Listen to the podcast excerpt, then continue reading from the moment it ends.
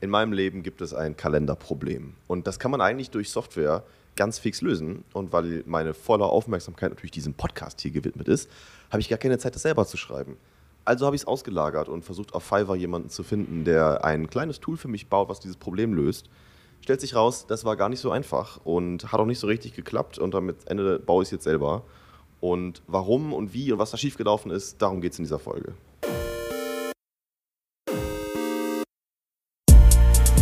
Und damit herzlich willkommen zu einer neuen Folge vom To Do Developer Podcast mit Robin Manuel Thiel und Malte Lantin.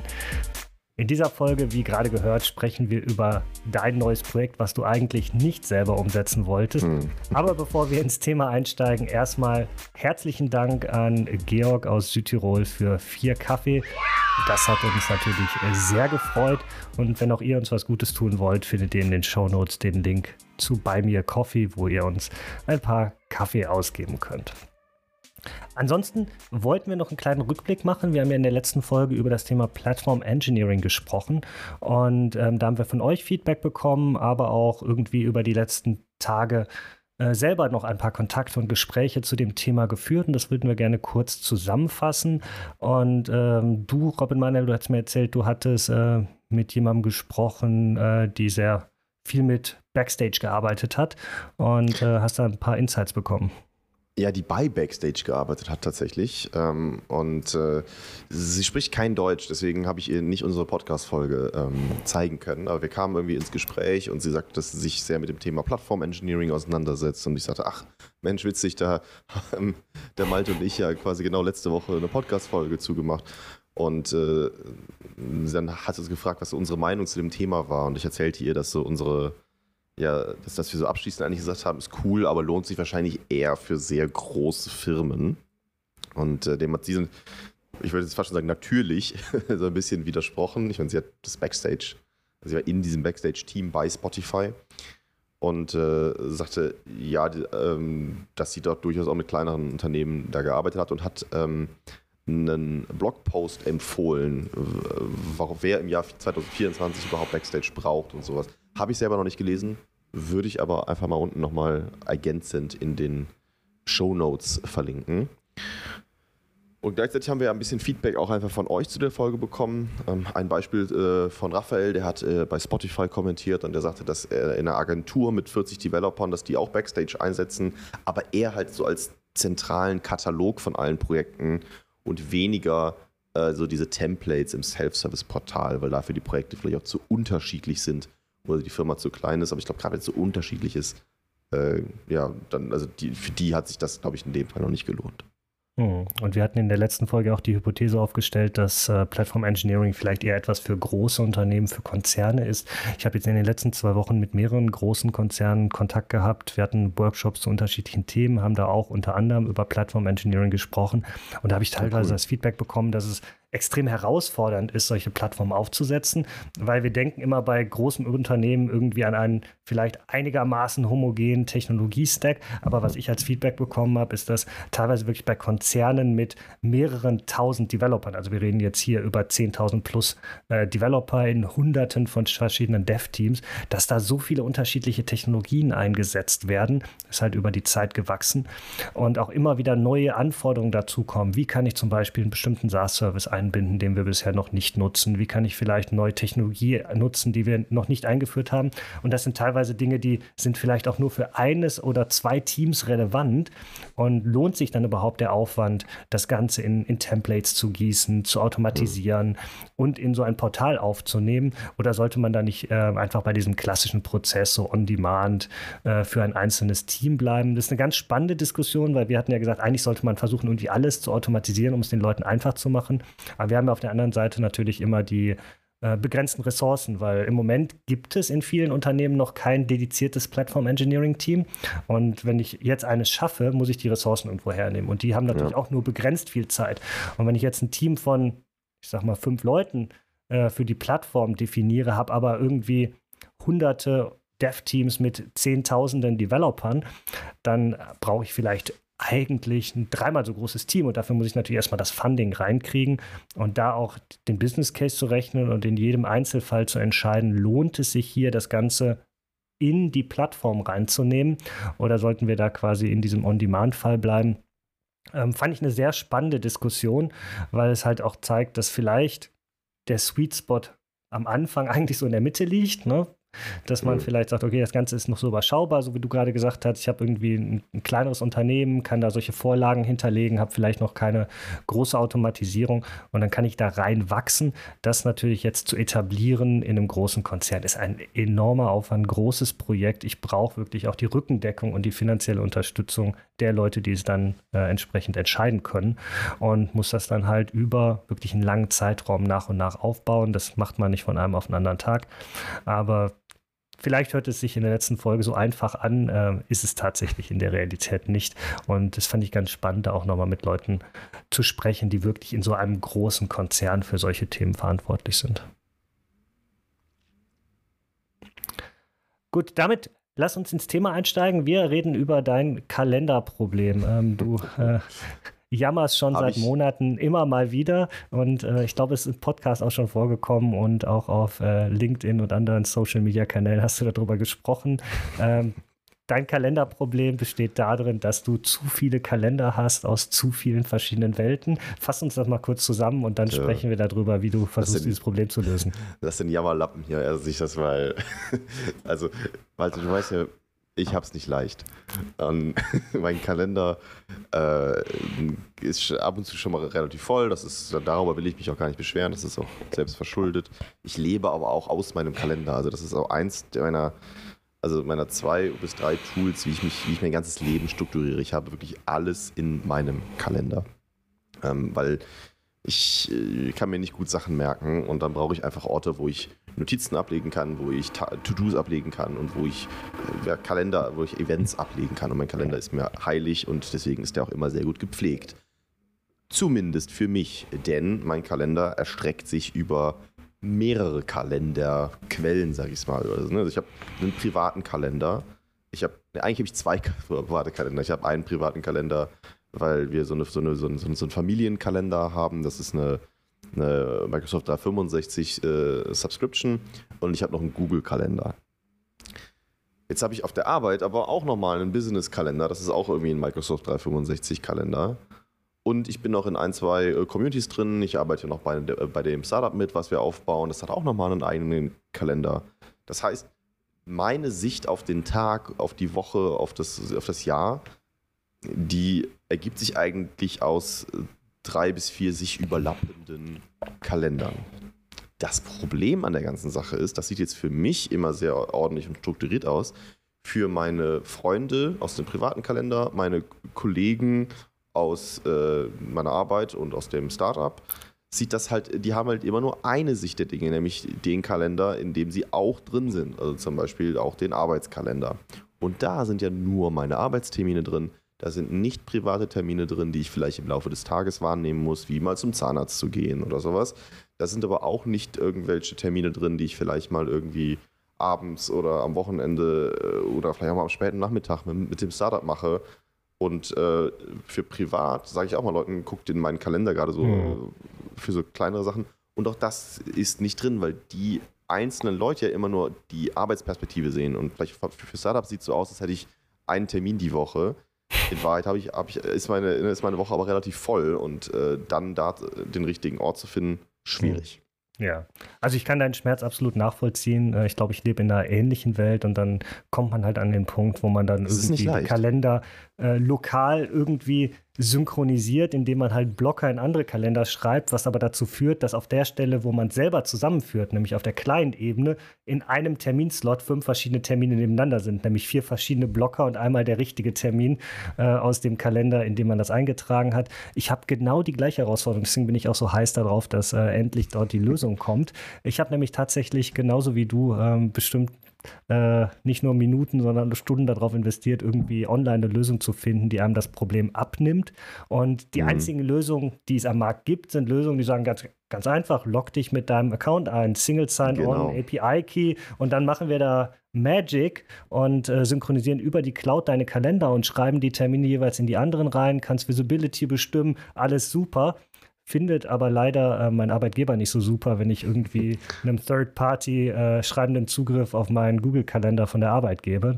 Und von ja. daher ist das ganze Thema eigentlich schon tot und ich trage weiterhin ähm, die Blocker manuell in meinen Arbeitskalender ein und das macht nicht wirklich Spaß. Aber du hast dir eine Lösung überlegt, äh, wie man das Problem lösen kann und ich bin ganz heiß darauf, äh, dass du es endlich löst bzw. lösen lässt und das ist ja die große Frage dieser Folge.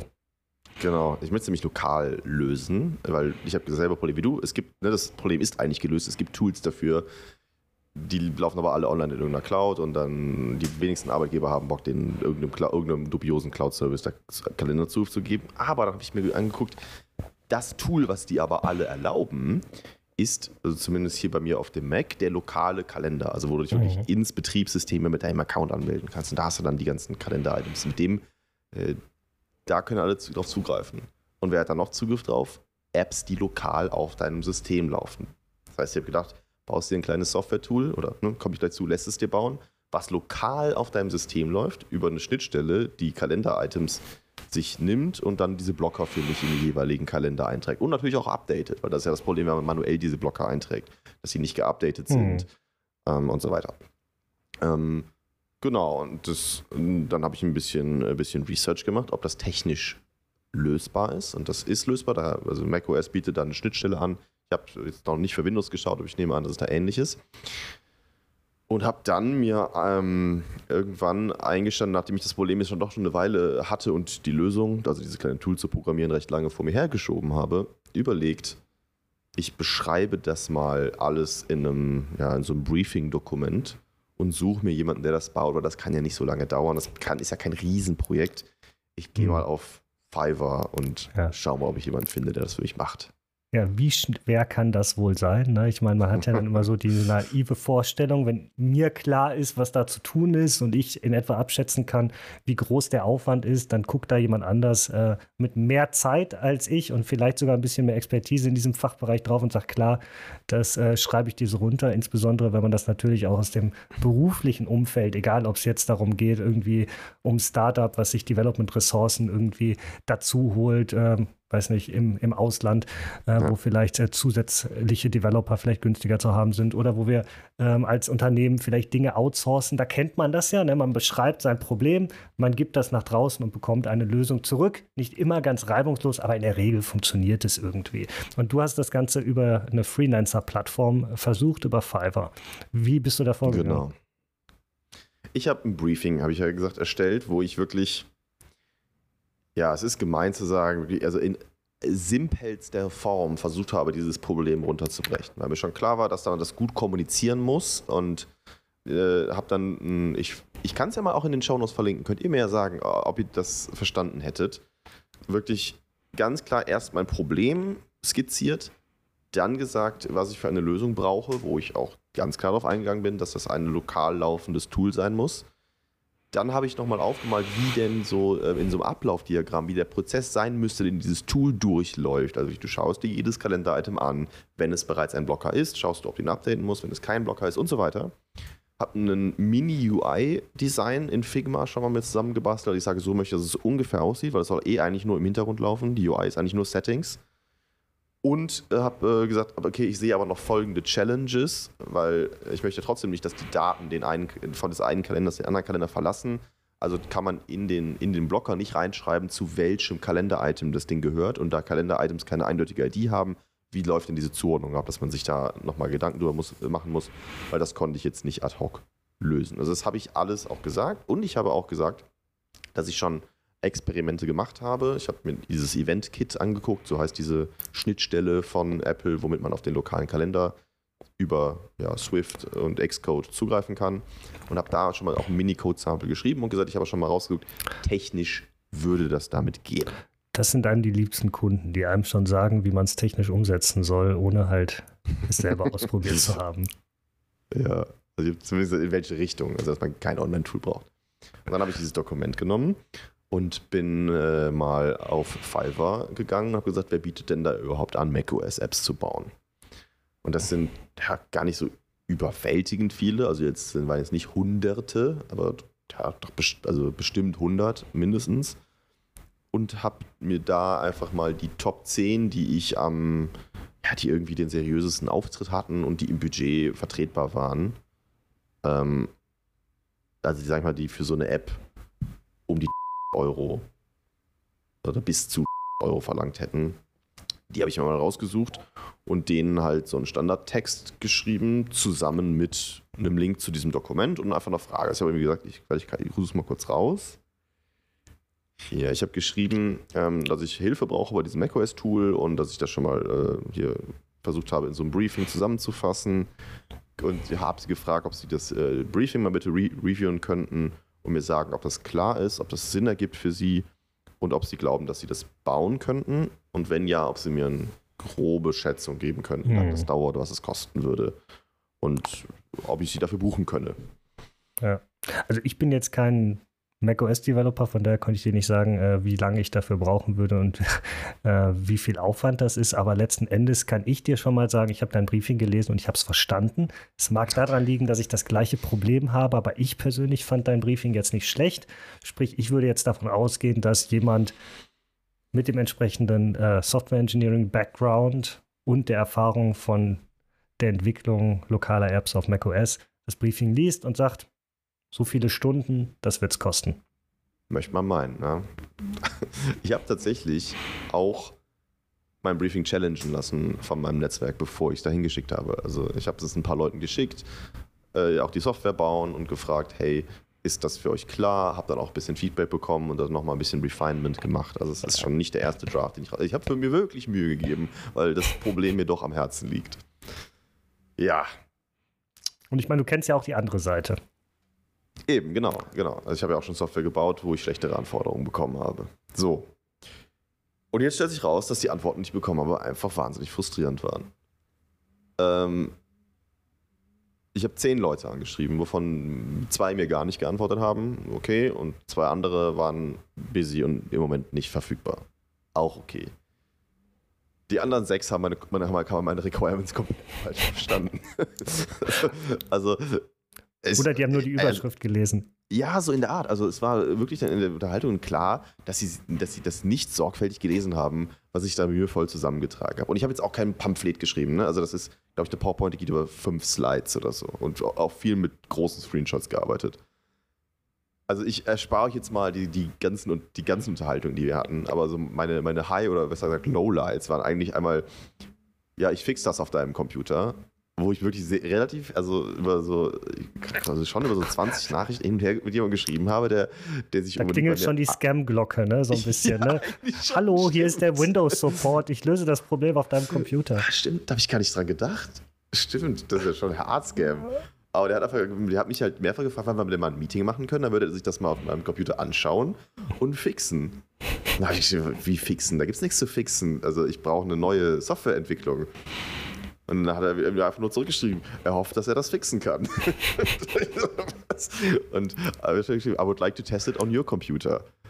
Und dass ich, wie, also, das, äh, das hat, also, das hat jetzt nichts mit meinem Computer zu tun. Das ist äh, schon ein Standardding. Und ich hatte zurück, ja, bei mir funktioniert's. Aber es, sei, sei, froh, dass dir die Person keine Executable geschickt hat und gesagt hat, äh, führ ja, die mal auf deinem. Ja, dann habe ich noch, ich, ich war wirklich freundlich. Ich habe gesagt, okay, vielleicht habe ich irgendwie, vielleicht habe ich falsch kommuniziert. Ich habe ich noch geschrieben, ich brauche jemanden, der das äh, für macOS für mich baut. Ähm, also das ist, handelt sich wirklich um eine neue Entwicklung. Da geschrieben, ah, ich guck mal, ich schau mal, was ich für dich tun kann. Und hat sich ja nie wieder gemeldet. Also, irgendwie ganz komisch. Und was war hier? Das war der andere, der hat ja noch geschrieben. Ah, genau.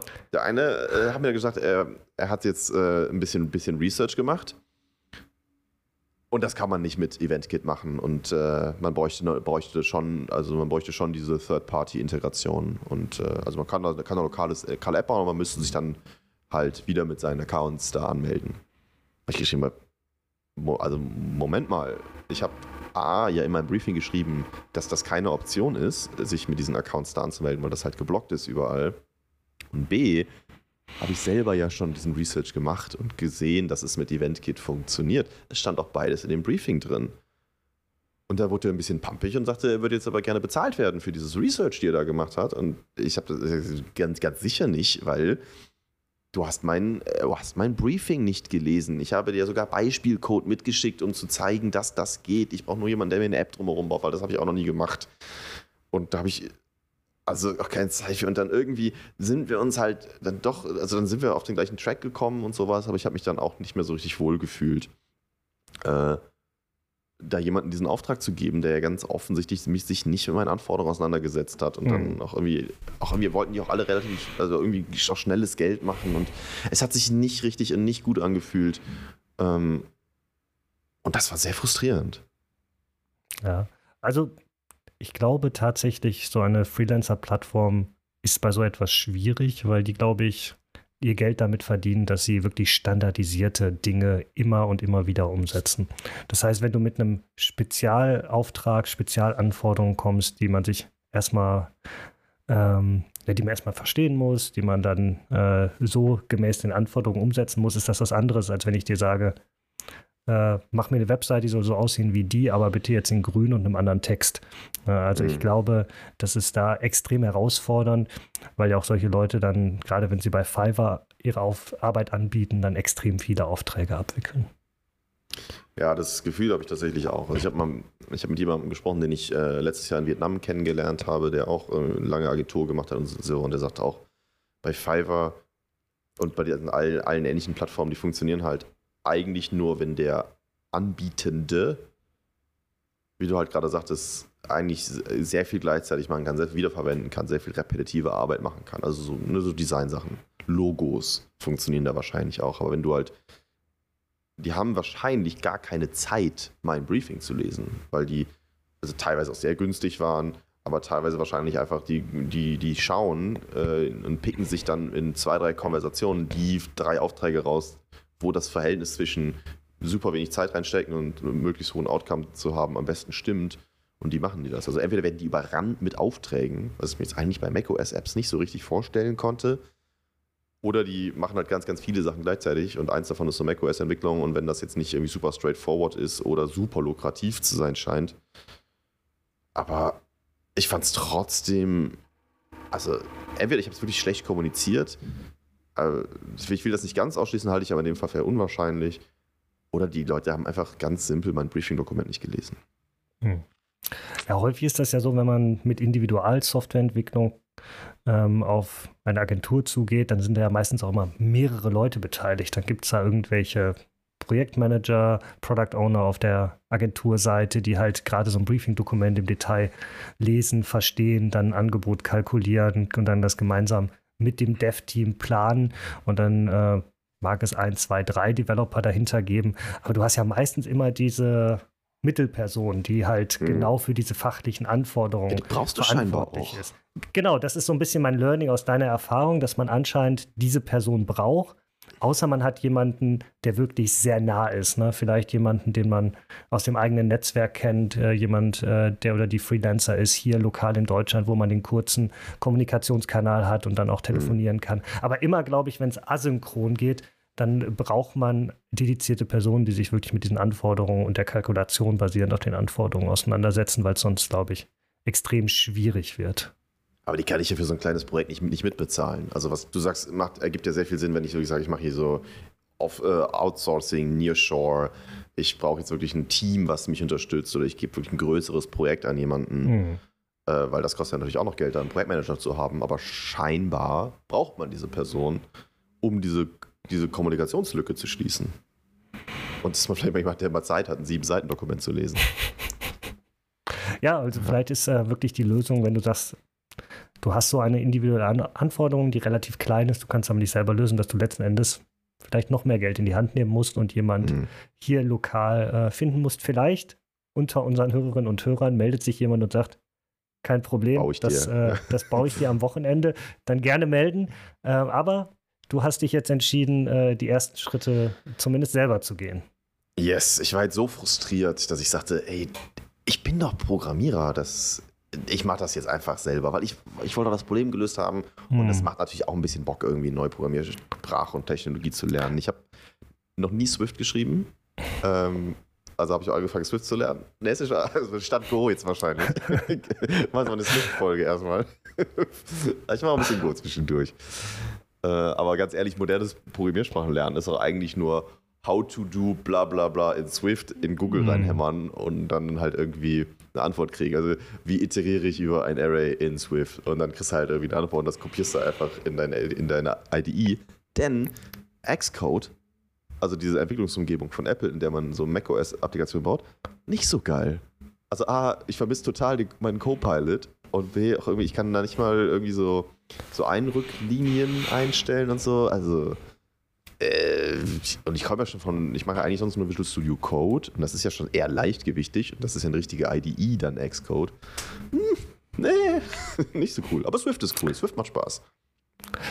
Letzten Endes hast du ja keine Alternative. Zum einen zum selber machen und zum anderen zum äh, Xcode verwenden. Ich habe gehört, ich kann es dir nicht empfehlen, äh, aber ich habe gehört, es gibt eine ähm, Copilot-Extension, die irgendwie aus der Community kommt äh, ah, für Xcode. Okay. Kannst mal suchen, ähm, aber das ist natürlich völlig unsupported, kann ich äh, nicht empfehlen, dass man diese verwendet, aber nur als äh, Hinweis, oh. äh, notabene, äh, es gibt gut. so etwas. Ähm, Finde ja, ich spannend, also ich werde halt auf jeden Fall deinen Fortschritt verfolgen, ja. Du sagtest gerade, es gibt keine Alternative. Ich habe mir überlegt, das noch, also äh, ich würde sagen doch, ich habe nämlich überlegt, ob ich das eigentlich einfach mit Technologien mache, die ich schon kenne. Also du kannst ja auch mit React Native zum Beispiel eine, eine Desktop-App bauen und äh, also eine Elektron-App und sowas. Aber irgendwie habe ich es nicht eingesehen, dass dafür dieses winzig kleine Tool, was eigentlich nur im Hintergrund alle paar Minuten sich mal meinen Kalender angucken soll, einfach 24-7 komplette Chrome-Instanz irgendwie mhm. läuft und mein RAM auffrisst. Und deswegen habe ich mich unter anderem entschieden, das auch mit den nativen Mitteln zu machen, weil ich einfach dachte, es ist halt auch irgendwie, es ist ja nicht wirklich viel Logik. Also es sind ja wirklich ein paar Zeilen Code. Und äh, tauche ich nochmal in diese App-Welt ein. Ich habe ja früher immer Apps gebaut, aber halt dann meistens mit irgendwelchen Cross-Plattform-Technologien. Und äh, hat Spaß gemacht. Also ich äh, blog darüber so ein bisschen ähm, auf meinem Blog und ich, ich habe jetzt mal überlegt, ich schaue mal, ob ich es in einer Woche hinbekomme, wenn ich mich abends ein, zwei Stunden hinsetze mit dem Laptop auf die Couch und statt irgendwelche dusseligen YouTube-Videos mir anzugucken, gucke ich vielleicht irgendwelche Swift-Trainings und Code dabei. Und äh, vielleicht kann ich ja nächste Folge schon äh, die frohe Kunde berichten und sagen, hey, ich hab's gelöst. Äh, wenn auch alleine und selber. Hm. Also ich verfolge es auf jeden Fall super aufmerksam, weil das Problem habe ich, wie gesagt, auch und würde ich gerne bei mir lokal auch lösen. Also die erste Lizenz hast du schon verkauft. Yes. Äh, vielleicht wird das ein ganz großes Business, äh, werden wir sehen. ähm, aber ich bin gespannt, ja, ja. Äh, wie du vorankommst und ob wir zur nächsten Folge schon die Lösung des Problems sehen werden. Ähm, ich weiß nicht, ob du es vorhin schon gesagt hattest. Du hast auch einen Blogpost dazu geschrieben zu deiner Erfahrung äh, mit Fiverr für solche kleinen Projekte. Werden wir auch in die mhm. Shownotes reinpacken, wenn ihr das Ganze nochmal nachlesen wollt. Teilt auch gerne eure Erfahrungen ähm, mit solchen solchen mit so einer Art von Projekten? Habt ihr da auch schon äh, mit Freelancer-Plattformen gearbeitet? Würde uns äh, auf jeden Fall interessieren. Schreibt uns da gerne E-Mail oder packt das in die Kommentare auf Spotify. Sind immer an Feedback interessiert, ähm, um auch einfach äh, aus der Community ein bisschen Rückmeldung zu bekommen. Äh, haben wir individuelle Erfahrungen gemacht oder ist das tatsächlich ein Phänomen, was sich komplett äh, auf verschiedene Bereiche erst erstreckt? Also meldet euch da gerne zurück. Genau, mich interessiert natürlich auch, ob ihr das Problem habt. Also habt ihr das auch? Also ist das Problem mit dem Kalender?